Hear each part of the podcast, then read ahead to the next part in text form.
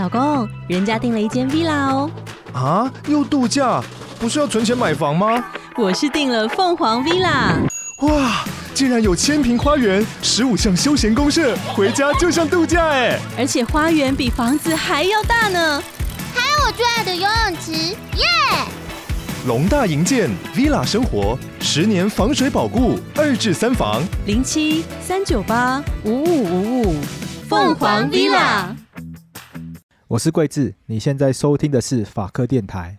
我们今天很开心可以邀请到绿色和平的海洋专案钟梦勋主任来跟我们分享跟海洋保育法有关的议题。这个议题我觉得很有趣，因为在台湾跟保育野生动物或者是环境保护相关法规其实很多。那最近可能大家看新闻，大家有可能会注意到，就是绿色和平跟一些立法委员有，还有一些 NGO 有出来召开记者会，那是呼吁行政院。要赶快通过海洋保育法，那我就觉得很有趣。为什么要特别去针对海洋定一个保育法？理论上，海里面的动物、野生动物保育法就可以保护了，因为野生动物保育法里面有保护鱼。那海里面的动物理论上都是鱼，还是说因为什么贝壳类的东西没有涵盖到吗？我不清楚。那其他的部分是海洋有什么特别的地方？台湾的海有我们没有理解到被破坏的地方吗？所以它特别需要一个专法。让我们来好好保护它，所以我们今天特别邀请到绿色和平的主任来跟我们分享这个议题。Hello，大家好。我们先聊一下，好，台湾的海有出什么样的状况吗？因为大家平常对台湾的海，比如说大家到东海岸就会觉得，哎，台湾的海很漂亮啊。我想这民众普遍对台湾的海大概是蛮有信心的。嗯，其实我们在海面上面看，那海就是平平静静，或者是有风浪嘛。但是水下其实是完全不一样的情况。其实台湾的渔业其实非常有优势啊，它的捕鱼的能力啊、拖网啊这些都很厉害，所以其实台湾很多的这个海底啊，其实都已经面临到很严重的生态危机。那再来就是我们绿色和平去整理了渔业署之前的一个渔业统计年报，四十年来整体的沿近海渔业产量其实下降了超过一半哦。所以其实整个产量会下降，就代表我们是不是其实面临了过度捕捞的问题？那再来就是我们前几年其实海保署也出了一个海洋保护区的经营管理的一个报告，它里面调查了二十二个海洋保护区和热点，最后发现全部都自己写自己不及格。那到后来隔年，他们就不敢写自己不及格，因为被我们拿出来讲了。他们就改成就是高度保护、中度保护、低度保护。可是其实还是有非常多的保护区都被列为低度保护的，就代表着我们都已经认为它是很重要的海域了。可是我们对它的保护都做得不够，做得不好，所以导致它没有真正的效果。海洋保育法就是这样催生出来。其实像刚刚贵智提到，就是野生动物保育法没用吗？其实它有用，但它保护的是保育类的动物。那动物保护法保护的是脊椎动物，而且是要宠物类的，所以在这样的条件下，我们没办法保护他们的家。所以海洋保育法最重要的是，我们要保护它的生态系统，也就是它们生存的环境。好的生存环境才会让他们的整个资源啊，或者说整个海洋生物可以快乐的、健康的在那边成长。如果没有好的环境，就像我们人类一样啊，没有好的环境，那我们怎么能够确保我们的整个社群它都是很健康的呢？所以。海洋保育是不要去抓就好了嘛？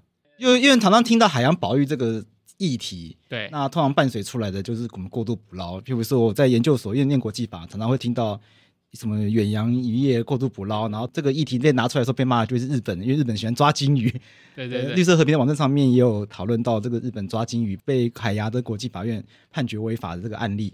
那所以讲来讲去，常常听到海洋的危机，然后大家直接联想到就是过度捕捞。对，那。所以，我们人类不要吃那么多鱼，就可以解决这个问题，是不是？听起来是这样，不完全是啦。那其实我们讲说禁渔区这种完全不要捕捞，效果一定是最好的。可是，其实伤害海洋，其实还有很多，像是呃石油钻探，像未来的一些很新兴的产业，深海采矿，这些采矿的行为，其实都是在破坏海洋。不要吃鱼，或是不要捕鱼，它其实就是一个最基本大家对于海洋的一个认知。但是，其实很多的行为啊，或者是我们在做捕捞的这个行为，其实我们都不是说不要吃鱼就可以解决问题。其实因为因为不太可能嘛，因为如果是用不要吃鱼这个东西去呼吁的话，那第一个出来跳脚就是渔民嘛，然后不然就是喜欢吃鱼的民众。我想，对对对，我想叫大家说你不要吃鱼，那民众可能会觉得那也很很难接受，也不合理啦。对，确实是这样。所以其实重要的是我们怎么样用一个永续的态度去面对我们的海洋，就是说我们今天吃鱼也好，或者是。我们去使用海洋资源，那我们是怎么样可以在这个海洋资源可以回复的的状态下去取用，适度的取用？其实就像讲吃鱼，鱼还是会生小宝宝啊。那我们只要吃的量不过度，那整个生态资源其实是很健康的。海洋保育法的重点就在这里，就是什么样的状态叫做健康的，什么样的状态叫做永续的。我们嘴巴讲或法律写，一定都写不清楚。所以重要，海保法里面很重要，在提到的其实就是要有一个就是科学的监测，然后用科学为依据的方式来去推动海洋保育的事务，还有划设海洋保护区，不是说划了就不能捕鱼。画了就什么都不能做，不是？海保法其实还有一个重点，就是我们怎么样去分级管理。因为保护区就像在陆地上一样，我们有保护区，有保护到就是你可能完全禁止你进入的，也有可能是可以有一些种一些果园，也还算是保护区的保留区，其实都有分级的。海洋其实使用是类似的，我们怎么样去分级管理，去让整个海洋的使用是合理的，然后是健康的。那这个问题是？我们刚刚谈台湾，我们先谈谈全世界好，全世界都有这个状况吗？其实全世界在联合国自己的报告书里面也写到，就是全世界其实已经有百分之九十的鱼类都面临了高度捕捞、过度捕捞或者是资源匮乏这种程度。所以其实整体的海洋资源其实已经面临很大的问题。保护区其实问题也是，联合国才刚通过全球海洋公约，它叫做 BBNJ 协议。那可是实际上就是现在才保护百分之二点九左右。所以其实我们。整个海洋的保育，其实全世界都还是面临很大危机。刚刚讲到四十年来，台湾的渔业的这个产量下降百分之五十。WWF 跟伦敦动物学习学会其实也做了一个报告，说它四十年来去调查，它预测整个海洋的生物数总量哦，预计是下降了一半。它其实跟我们的沿近海的这个资源渔获量的下降幅度，其实有点相似的。就看到其实整体资源啊，渔业。渔业跟全球的生物种这个资源其实是互相联动的。我们怎么去取用海洋资源，真的非常重要。我觉得大家可能会有个困惑，就是因为大家小时候学地理的时候说，这个地球百分之七十是被海洋覆盖，所以这个海洋面积是非常大。对，那人类相对于地球，不就是地球上一些小枝嘛？为什么人类有这个能力在这么大的这个海洋上面抓鱼抓成这样？就这个数据是怎么样算出来的？是怎么办到这件事情的？其实他们应该是，就是他们在做计算的时候，一定会有一些生物统计的一些技术啦。就像我们在做保护区热点的时候，他会把它画成很多网格，然后就用网格的方式去加入很多的数据，去把它运算出来。但是说刚刚说，哎，哇靠，好像下降了百分之五十的这个数量，是不是很夸张？其实一点也不夸张，因为其实之前还有一个一个研究报告，这个期刊啦。他就是他在外太空的这个太空照照地球的照片里面找到人类底拖网的痕迹，在外太空都看得到，所以就可以想象我们捕鱼，不要讲捕鱼啊，整个海洋开发或者是陆地上人类活动的痕迹，其实整个地球都已经满布了，布满了。我们并没有哪里没有去使用到，几乎都已经被人类所探索过，或者是人类都有在使用过了。这样，那我们应该要怎么样来管理？因为如果全世界都面临这个问题的话，那台湾台湾。台湾自己抓鱼有这么厉害的能能力吗？台湾抓鱼超厉害的啊！台湾台湾的渔渔船数量是全世界第二名诶，所以真的、哦，对对对，台湾这么小的一个国家，可以这么多塞这么多船，远洋渔业其实就总量就很多。然后台湾自己本地的渔船数量也都上万哦，真的、哦，台湾自己有上万艘船。对，小渔船这样加一加，其实其实渔业统计年报资料其实都有啦。就是很很就写的很清楚，就是我们有我觉得很多很多很多听众朋友不知道这件事情，因为台湾有这么多渔港可以放这么多船。台湾，你知道台湾多多多远有一个渔港吗？八公里一个渔港，绕一圈，嗯、只要你绕圈环岛，你就会。每骑几公里，你就会看到一个渔港哦。哦，这超级多的，这而且就是整个渔业的使用，其实我们不能用数量去看啦。其实还是要回到，就是大家有这么多船，或有这么多的捕鱼能力，那大家是怎么样去使用，或是怎么样取用这些海洋资源？那台湾的这个渔业是怎么样发展到这个程度的？其实台湾本来就是一个海岛啊，所以早期我们在取用这些海洋资源，其实就是鱼海鲜。其实台湾人吃海鲜。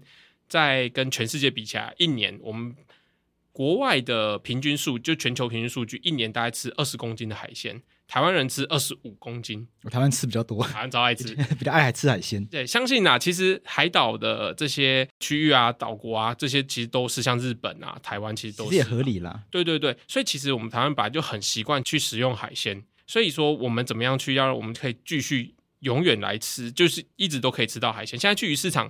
能够看到这些野生捕捞海鲜的数量跟比例已经越来越少了。其实这都是这都是已经看得到问题，不止少还小。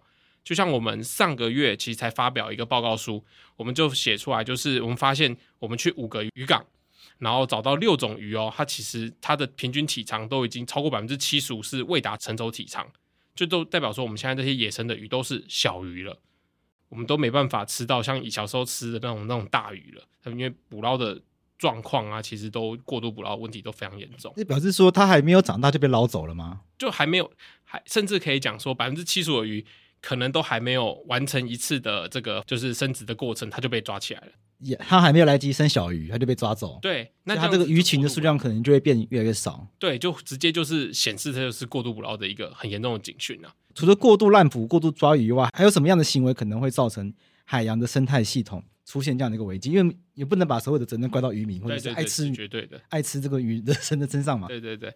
那刚刚讲到的是渔业行为，其实过度捕捞不只是把鱼抓起来。还有包含它的行为，例如说刺网、拖网，它可能会直接造成海底的生态的损害。什么样的人会去做刺网、拖网行为？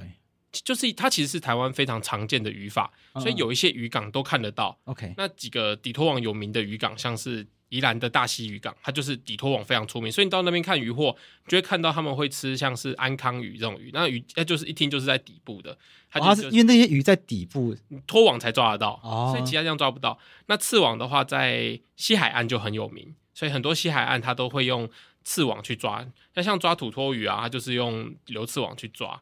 那我们这些就是语法问题，它会也会造成一定程度的海洋的这个伤害。那刚刚讲除了渔业之外，其实就算休闲观光也是，然后有听过就小琉球人口爆爆量，导致它的珊瑚其实可能就是因为新手潜水员啊，导致这个珊瑚被踩坏。望海巷就是很有名的潮境湾，它是一个海洋保护区，其实也面临到类似的问题，所以他们就在评估说，那是不是接下来以后下水它都必须持有一定的程度的证照，或是要做总量管制，去减少观光旅游造成的这个生态的这个损害。其实这也是。那再来就是海洋这些污染危机啊，像是漏油啊，或者是海洋开发，我们有些就是海上的一些管线的铺设，或者是海洋的一些开发行为，其实都可能会造成整个生态的伤害。那怎么样去均衡的去协调？我要捕鱼，我也要开发，我也要观光，到底怎么样去协调使用，最后才会是最好的。那我们应该怎么样来协调？因为海洋保育法要制定的话，感觉它就是要来处理这些问题。对，可是这感觉就会牵涉到很多人的利益，因为感觉很，但一定也很多人想要，也是靠海为生嘛。渔民靠海为生，那观光业者靠海为生。对，嗯，譬如说像我，像我，我就才刚从小琉球潜水回来，幸好我是没有踩到珊瑚礁，但是对我来说，摸到海龟。哦，我没有摸海龟，那不是要罚三十万吗？对对对，大家去之前就互相提醒说，哦，那个不可以摸，摸一下三十万，就大家都这个，大家都很小心，大家彼此都会提醒彼此这样子。讲到小琉球，去年一个案例。就是大家都知道，小琉球摸到海龟罚三十万。可是有一有一个保护区里面，一只海龟被渔网缠绕溺死了。哦，但是渔业法罚他三万。啊、为什么？因为他没有，他不是摸它，他、嗯、是违法放网这个行为。他因为他不是故意的去。我们觉得很纠结，因为但是这样子的话就不能罚，而且最后也抓不到这个人，所以也没办法罚他。啊，对，所以这只海龟死了，然后比我们摸到一只海龟造成的生存压力应该是更大的吧？它直接死亡了，结果是这样。对，那所以说海保法怎么样去解决这些竞合问题啊？其实海保法很重要，就是它未来它在推动的时候是把台湾所有的海洋保护区的划设去拉到一个整合的平台去管理。台湾现在有四十七个海洋保护区哦，四期超多，三十个是渔业署管的，然后其他的分散像海洋国家公园啊，或者是自然保留区啊、海域资源保护区这些类型的，它总共五个部会可以划。然后五个部会可以划之外，还有就是很多不同的法令都可以去划设，所以海保法就把它整合管理。那未来要再划新的时候，就会透过这个平台去统筹，去思考说，哎，这样对环境的影响是什么？那你要的目标是什么？他要的目标是什么？如果有重叠的问题，或者是有一些资源使用分配的问题，其实海保法就可以回到一个永续的态度。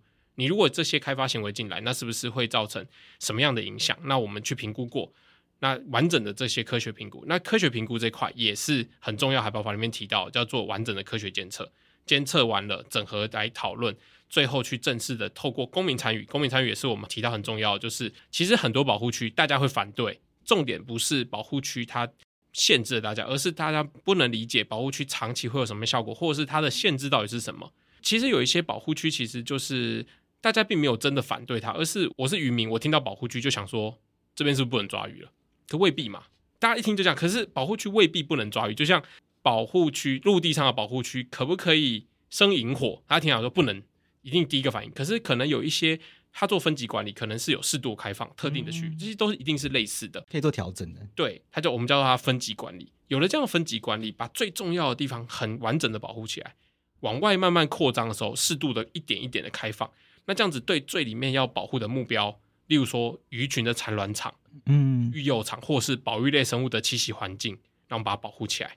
外围我们开放一些呃，可能观光旅游、生态旅游，然后我们要讲生态旅游，或者是哎、欸、一支钓的这种对环境影响相对较小的这种渔法，再往外再开放一点点，就是网具，那可能是有比较严格管制的，再往外再开放到一般渔法这样子，那这样一层一层管理，那是不是最里面就可以很完整被保护到，甚至它外围都可以获得一定的效益，效益慢慢的，例如说产卵场的鱼可以健康的孵化出来，那当然对于外围要捕鱼的渔民来说，就大家都是多赢啊。嗯所以就是这样的过程中，我们怎么样好好的跟这些渔民沟通？怎么样好好跟会用海的人、潜水业者、观光业者、海洋开发业者去好好沟通？这就是公民参与，公民参与很重要。那我觉得有个蛮有趣的问题，是因为这样听起来，台湾现在已经有很多法律在保护海洋，像刚刚讲，台湾有四十几个保护区，然后其实渔业署也有一些法律是可以保护渔业的，可是为什么还是会有这样这样子滥捕的状况？然后渔获量这样子减半，这个。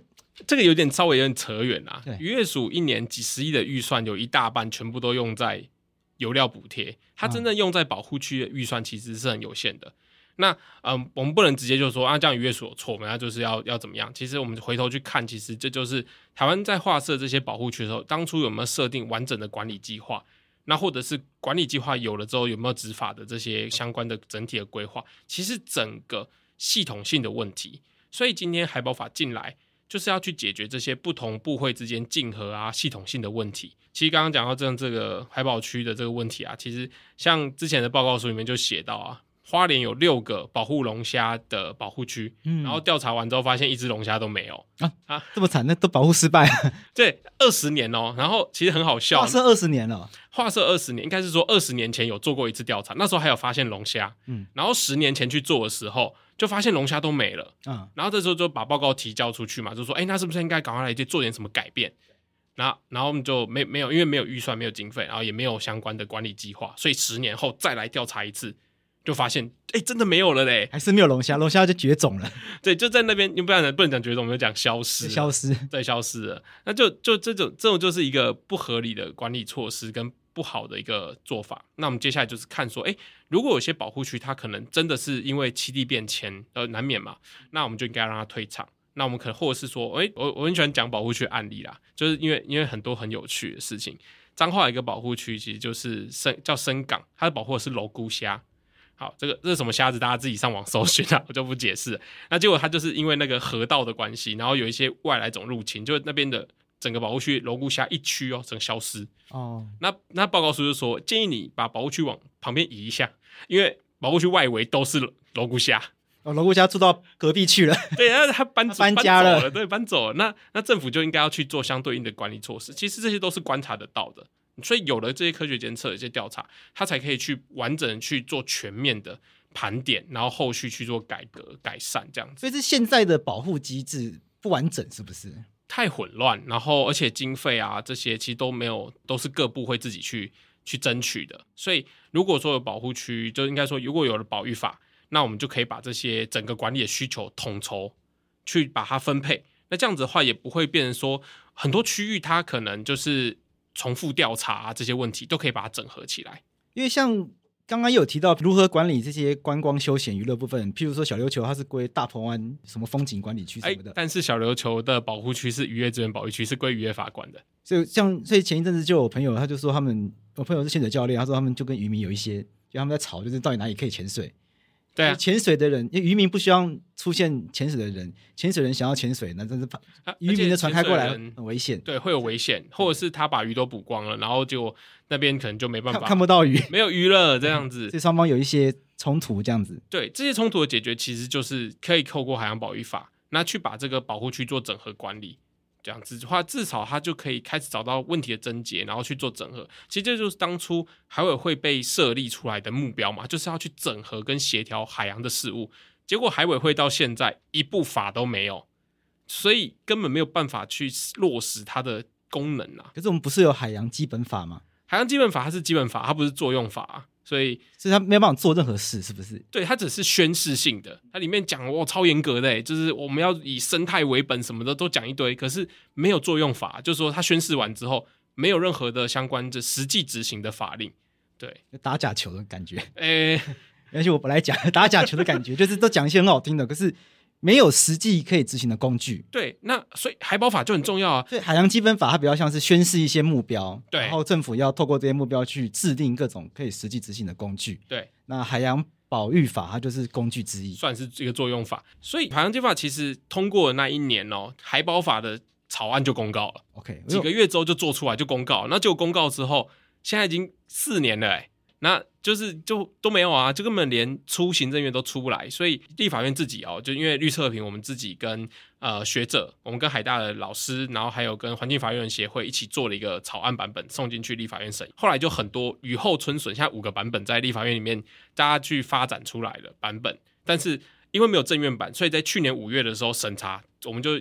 请一位就是当时的内政召委帮我们审查，审查之后，结果发现就是他们就说，因为没有正原版，所以我们先搁置好了，然后就拖到现在，又过了一年了，哎，超可怕，就是一年又拖一年。那这样子代表我们的海洋就是这些问题跟危机其实没有没有消失啊，我们就去年这样看下来，哇塞，这一一连串的海洋问题，就像是我跟你讲什么小琉球海洋保护区里面被违法放渔网啊，然后我们去年去年去澎湖的望安岛近海。我们在水下，刚好我还下去来救到一只鱼，因为它被一个废弃的渔网缠绕，然后就把它剪开。那整个废弃渔网几百公尺，几百公尺哦。对，然后它是海龟保护区，它要保护的是小海龟，刚出生的小海龟。那你这样一看就知道，那小海龟一一进到海洋，就马上就会碰到这些渔网，啊，就被缠住嘛。对，然后那片海洋不是保护区，它只保护小海龟的沙滩草地。就是产卵那一块，然后一进到海里就不干我的事了。这样的保护效果也不好，所以这些东西都需要持续的一直去精进。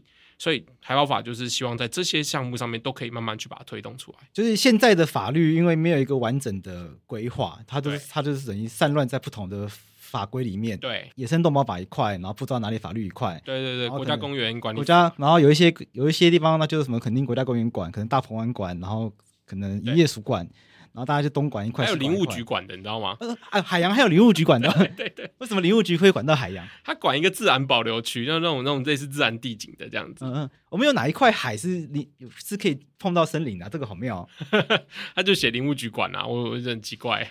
哦，好特别。所以现在变得就是，反正就大家各司其职。所以我我只管到沙滩，沙滩以下我管不到，他也没办法。有一些保护区就是它就是划陆域。然后，但它归在海洋保护区里面，可能归海保署管，因为它可能是海洋生物的的栖息环境。例如说，海鸟它也算一种海洋生物啊。对对，然后海龟也算。那我如果只画那个岛产卵的那个岛，那这样也也算一个保护区，但它完全没有保护到海域。这其实就跟我们前天其实发一个报告书，叫做《灭绝危机》的报告书，其实里面就提到了生态连结性。海洋保护区它面积要够大。嗯，我们一般就是科学的一些之前的一个报告显示出来是写出来一百平方公里以上，那台湾就是台湾四十七个海洋保护区，中位数是零点七平方公里啦，零点七，OK，好像目标是一百，是效果才会比较好，呃一趴都不到哎、欸，对，然后我们最大的保护区很大，但是第二大、第三大就大家就开始快速的缩减这样子。不过这一百平方公里听起来它也是要一个很大的面积，它是大部分都要在水里面的意思吗？对海海洋保护区，顾名思义啊，它其实就是应该要整块的去划设这样子，所以整块都要在，大部分会在水里面，还是其实有一些也会在陆地，或者是到所谓的内水。其实蛮有可能会接触到陆地或内水。其实呃，我们在讲保护区的时候，会希望它是按照它的生态系统去划设。那它有一些是讲生态连接性，我产卵的地方跟我生活的地方可能是不同的，那它把它连在一起，那这样效果才会好。这个其实会很看每一个。地区它的特殊性，就是说我今天想要保护的标的是这是这样的生态系统，然后我想要表保护的生物是哪些，那它就会因为这样去克制化它的保护区，啊、但通常都不会太小，对，因为海洋生物是一个可以大大范围移动的，啊，不管是海龟啊、海鸟，那都是用千公里在算的，所以保护一百平方公里其实没什么了不起的。对啊，因为它这一大片，对它都可以栖息在那边嘛。对对对对对，它所以它需要的是大范围的保护。那这种就需要科学的调查，我们到底画到哪，怎么画才是效果最好的？那这样的话，找到最好的效果的地方，那这样对大家的影响一定就是人为活动的影响就一定是相对最低，所以它是相辅相成的。不过那这样未来的话，海洋要如何去兼顾可能开发或经济开发的需求？譬如说之前公投就有这个三阶，嗯，那接下来基隆应该是基隆吧，有四阶的问题，对对对对对，或者是更久以前有这个白海豚会转弯，那我我忘记是盖什么了，所以有这个白海豚的这个事情。白海豚后来画了一个重要栖息环境啊，然后其实面积很大，但是它没有禁渔。所以刺网照样在那边，在那边活动，可以继续抓鱼。对，继续抓鱼。保护白海豚。其实他把白海豚的食物都抓光的话，也白海豚也不来了。对，这那白海豚现在剩五十只而已啊，其实很惨哎、欸。就是就是加州一个小头鼠海豚剩九只，嗯、我们其实就是看到，就是直接看到它的后尘，因为那边也是因为捕鱼的压力导致那个鼠海豚数量慢慢减少。所以那一区规划要保护白海豚，可是没有保护白海豚的食物。对，那甚至因为渔网下去抓鱼，还是有可能误捕啊。对，所以其实这都是一一系列的这个管理的问题。我们怎么样去找到最好？其实也不是说我们就是要全面禁止，它效果才好。那可是禁止的过程中，我们要去仔细的去思考说，哎，禁止到什么程度，对它影响是多的，是少的？像白海豚这个刚刚讲到这个渔渔网的问题之外，还有渔船的问题，或者是商船也会造成问题。嗯，因为它开出去的时候开太快，就直接撞到海豚了。OK。海豚车祸，对，去年的那海豚搁浅的报告很多，就是因为撞到船撞击，然后它就搁浅，然后死了。所以其实这些都很都需要一并的去考虑啦。这有办法避免吗？因为船在海上开的时候，那种那种大大型的游轮，慢慢开就可以避免了。都是因为开太快，其实真的就是因为开，因为全世界其实他们在讲说，经过海豚的保护区、鲸豚保育区的时候，建议就是把船只速度放慢到特定的速度。这个就可以问一些把海海豚保护相关的协会跟机构，他们就很了解，就是应该要怎么样去做回避的一些措施，或者是我们的捕鱼的方法。其实有些捕鱼方法，我们就做一些措施，它就可以减少，就是不小心抓到海豚或者是抓到海鸟的这个措施，我们叫击毙措施。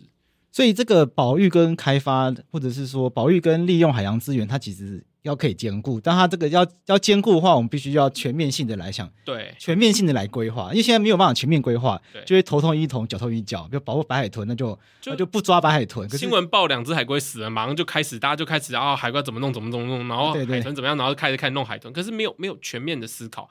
刚刚讲到这个开发海保法里面有一条，其实就提到就是，如果说今天有一个开发案。可是我们后来发现说，很珍贵的海洋生物，或者我们准备要划保护区了，那是不是可以继续开发？还是应该要由政府去介入补偿？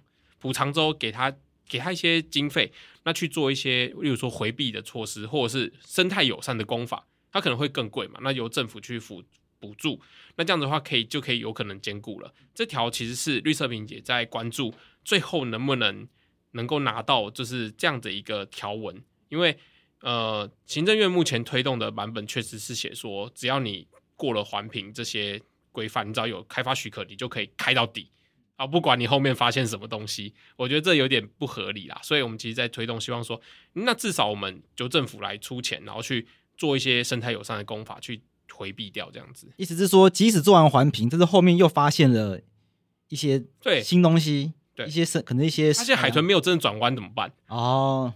对啊，类似这样子。那我不知道这个例子适不适合，但是我就拿这当例子，譬如说早教，可是盖到一半才发现原来有早教。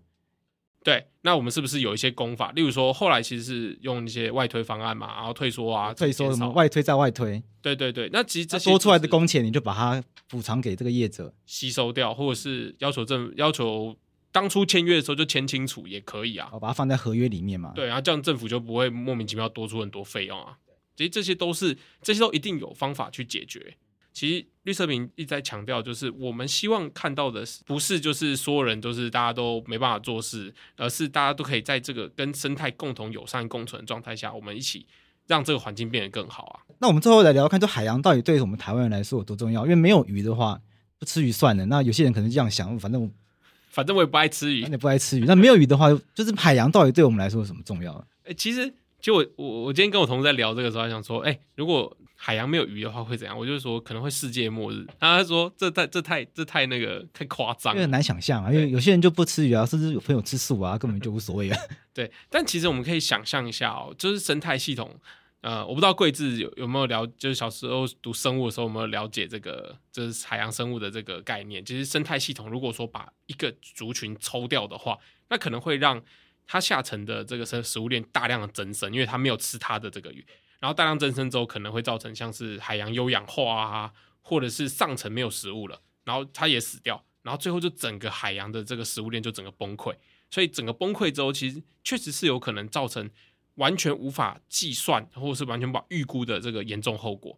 其实像是在讲到海洋有氧化的话，其实像墨西哥湾就有一个很有名、全世界最大的海洋死区，它里面就是什么鱼都完全消失，有这么可怕啊？所有鱼都不见了？就是就是它叫死区啊，因为那那一区就是它的含氧量降到非常非常低，含氧量降到非常非常低之后，它里面连珊瑚啊、鱼啊全部都死光。它主要原因是因为它是因为废水啊，那个海域是因为废水问题，所以其实就看得到，其实整个死光之后，后面可能。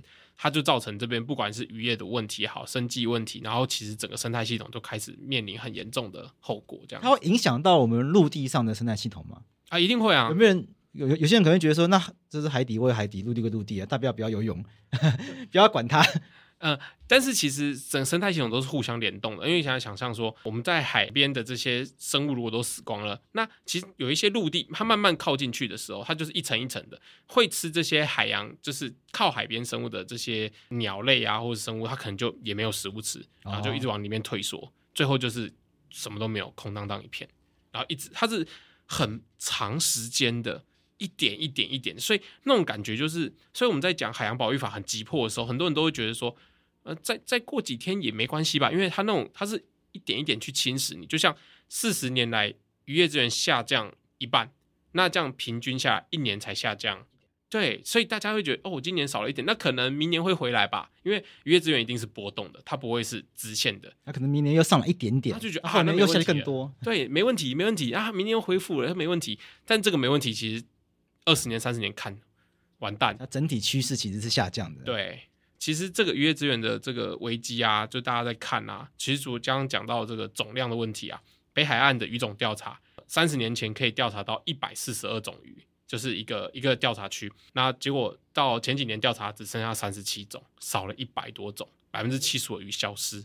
消失？我们不能讲绝种，因为绝种代表是一个非常严谨的过程，那就消失，就这个海域再也调查不到这个鱼了，或是他可能过几年又调查到了，可是。频率啊，数降啊，整个调查总数其实就是掉下来了。海洋危机其实就是真的近在眼前。那我们就怎么样透过这种保护区啊、保育法，去让这个危机不要这么快发生，甚至让它资源可以慢慢恢复。那这个法案为什么会一直卡住？不会是因为大家都觉得海洋不重要吧？就是为什么会卡在这里？其实有可能真的大家都觉得海洋不重要，因为我讲真的，就是对政府来说。大家讲人民的利益是最最重要，所以如果大家都没有那么关心的话，那政府为什么要关心？所以我们现在就很努力的想要让政府知道说，真的超多人关心的这一件事情。当然有可能就是大家不够关心之外，再就是他可能有一些利害关系人，他们的沟通不够完整。例如说，渔民一听到海洋保育法就想说，你是不是要禁止我捕鱼？那我不要，我不依，然后可能就就就反对。可是其实刚刚讲海洋保育法其实是要分级管理，它是要永续的。资源使用，其实这些东西政府有没有好好去跟这些渔民沟通？那这就是很重要，因为其实像绿色和平，我们之前也去年也去跟好几个渔民沟通啊。可是这沟通过程中，他们都听到说，哎，好像也没有这么这么糟。其实听听说，哎，我们如果这样子管理，好像长期来看资源是会回来，甚至加入一些执法人员的这些条件，那是不是可以把这些违法捕捞的行为，他们都说自己是合法的，就是我都是守法的。那有一定很多是违法，那我们去把违法人抓起来，那是不是资源又会回来？嗯，所以其实这些条件加进来，其实他们没有真的那么反对。我小时候什么可能公民课听到，或者是以前学法律的时候听到那个什么违法捕捞啊，然后就会讲一些例子，什么比如说欧盟举黄牌啊，或者是对对对，或是一些一些渔民啊，可能因为违反那个什么国际的渔业规范啊，然后他的下场就是渔船会被拆掉。所以我就想说，是不是渔民听到这种渔业法规，他们都会想到一些很严重的后果，所以会很自然的就反抗。因为我想大家。很多民众都听过什么啊？因为那个渔民什么台湾渔船太多，然后被国际呀施压，然后什么要拆渔船。我听过一些类类似这样的故事。其实确实，因为名字本身一听到海洋保育法，就会觉得哇塞，你是不是要限制我？对，这个有有船不能开，船太多要被拆掉什么的。保护区一听就是哇，那保护那是。所以其实我们在很去年在做游说，法案法案在这边立委游说，立委还问我说：“哎、欸，这可不可以改名啊？我们改名叫。”呃海洋资源永续发展法怎么样？这样比较好推，就是哎、欸，这样应该比较好推。他这认真这样讲啊。那不过因为海洋保育法是就是其实是政府公告的草案名称嘛，我们也就觉得说这就是改这个名字没什么意思这样。但但其实确实是曾经有立委跟我们讲过类似的，就是说这个名称一听到可能会直接造成反弹，需要花很多力气去沟通。但这件事情是对的，而且对台湾的永续未来是好的，所以他还是要往前走。所以政府就是应该要好好去沟通。那我们可以怎么样来跟可能这些渔民，或者是跟这些观光业者来沟通，说这些东西它没有想象中那么可怕。包括刚刚提到的，它其实是分级管理，可是可能对很多渔民来说，它没有容易那么好理解。这就，靠贵智的那个法白，你看我们听众可不可以听到啊？对不对？或者是像观光业者，他们也可能会觉得说，哎，你这样管下去，是不是很多地方我没有我没办法带这个游客去浮潜，然后我我我这边就被限制住，以后根本就没有人要来了。对，其实通常来说，政府标准流程就是公听会嘛。然后记者会嘛，所以其实绿色平其实做这件事做的超努力。我们去年有办公听会，然后接下来我们也正在看说，哎，有没有委员有兴趣继续来，就是让大家知道。那记者会也是，这些都是大家会在新闻上看到。那怎么样好好的把话讲清楚？除了是这种公开的这种公听会、记者会之外，我像绿色平自己会私下拜访。那我也有听海保署的长官跟我说过，就是哎，他们有去拜访与会的谁，然后希望让他们可以了解。真的就是一个传一个，然后好好的沟通，因为他们也不像我们，就是网络上听 podcast 啊、看 Instagram 都可以吸收到资讯。他们真的有时候需要呃比较传统的方式，对，然后每天就是赖长辈图传一张，然后再跟他说：“哎、欸，我们最近这个做这个，你有没有兴趣？”然后我们大概是在做这件事情，然后我们没有要没有要伤害你的意思，只是我们觉得这样子可以。对整个资源是好的，然后他们有时候就比个赞的贴图，然后就也没有继续跟我聊下去。但是我觉得他们其实也在看，也在听，就是靠着大家，就是一点一点的去推动。但是海洋保育法真的超级的，我们 在一点一点已经已经很很很急啦。就是怎么说，如果不赶快推过的话，再继续这样一点一点，我们不知道点到什么时候，真的点点点这样。因为四十年来已经少一半了，然后如果很快又少一半的话，其实就只剩四分之一。对啊，哎，它那个那个资源量下降是是是那种雪崩式的，它不是线性的哦，是那个小小时候学对数那种。对，它那个一掉下来的时候，你你一旦过了那个线之后，它就是就是会它开始直线下滑那种。对，所以其实整个资源啊，就渔业资源其实是有时候因为数据统计好算啦，嗯、我们也很想要算整个海洋的鱼类总数啊，但它的。计算方式，像我刚刚讲到那个 WWF，还有做过类似的，那它调查的复杂度跟它难度一定是更高的。其实，其实第一线的渔民应该会有感受吧？如果鱼越来越难抓的话，第一线渔民难道没有这个感受吗？他们应该应该难道没有危机感吗？这个就是讲，我之前在访谈的时候，其实有听过一些渔民他们在讲说，我绝对不会让我孩子捕鱼，因为已经没有鱼了。真的有渔民这样讲。那其实我们去调查市场的摊贩，他们也说，真的鱼真的少。然后去年的时候，我们去做过一次鱼市场的调查。结果我们去调查，我们问的不是鱼贩，也不是问渔民，我们知道问谁吗？问谁？卖冰块的。卖冰块的。对，因为鱼需要放冰块啊。他说他在这边卖冰块卖三十年，大家跟我买冰块，买的多买的少，鱼的数量多少，我就看他是就是他就在边边卖嘛，所以就看了这一条街，基隆的卡马丁这一条街的起起落落。他说以前那个巴基拉一楼一楼在卖。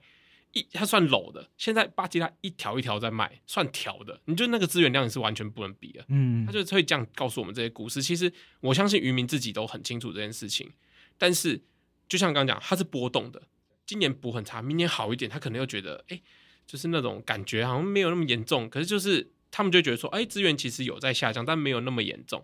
然后我们去拿数据比给他们看的时候，哇，原来我以为是缓步下降，实际上是。雪崩下降这样子，其实确实有这样的问题。我蛮好奇，目前其他国家有没有比较成功的范例，就是他们可能沟通做比较好的是怎么做到的？哎、欸，其实有很多个。那像菲律宾的阿波岛，它就是一个很典型案例。它以前在当地都会毒鱼跟炸鱼，那后来、就是、这个这个就是大家都听过，就是不能做的事情。对，那其实毒鱼、炸鱼、电鱼啊，然后就是他们让当地后来就是有一些当地的团体啊介入，组织介入之后，他去告诉他们说，哎、欸，我们可以这样子。可以这样子做，那这样就是可以去做保护区，然后长期保护。结果渔民慢慢的接受了之后，很有趣哦，渔获量上升多少？我们因为讲说渔获量上升，其实有点难去解释。我们往往会用另外一个名词叫渔获努力量，就是我一小时下去捕鱼，用一样的力气抓鱼，可以抓到多少鱼？上升几倍？你猜一下？保护区画完之后，六到十年上升几倍？三倍吗？六到十三倍，我、哦、差这么多啊？对，就是有点像那个脸书那个触及率突然变高，所以就整个爆上去这样子，超夸张。所以这样放很多爆红贴文，一丢出去，啪，一堆人来点赞那种感觉。对，所以其实看得到，其实是有可能有效果的。那其实就像这是刚刚讲到炮城保护区，然后最后推动成功。其实还有其他的啦，像是大堡礁的案例，大堡礁大家知道全世界有名的保护区，有一区要被划成保护区之后，它其实后来就是发生很严重的风灾，发现风灾后这些鱼回来的速度比较快，嗯，因为因为鱼比较大，然后可以沉比较深，所以他们可以避难，你知道吗？哦，小鱼就直接被。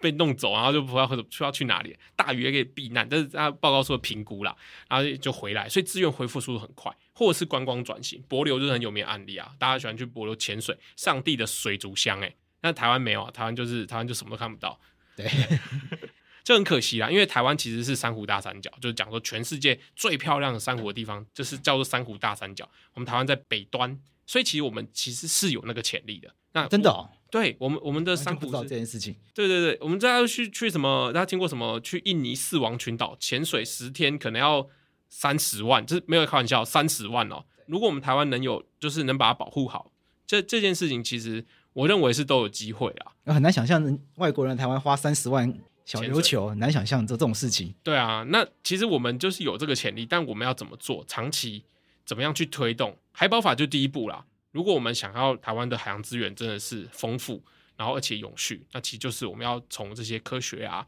公民参与啊、执法啊，全部都要下去落实。它是一套的，所以海保法就是一套，而不是头痛一头，脚痛一脚。其实每次谈到环境保育的议题的时候呢，很多民众就想说啊，这个就是要妨碍经济，就跟自己的这个经济开发有冲突，对，就会觉得说啊，这个又是妨碍赚钱，或者是这个又是很可能很左派、很九分左交议题。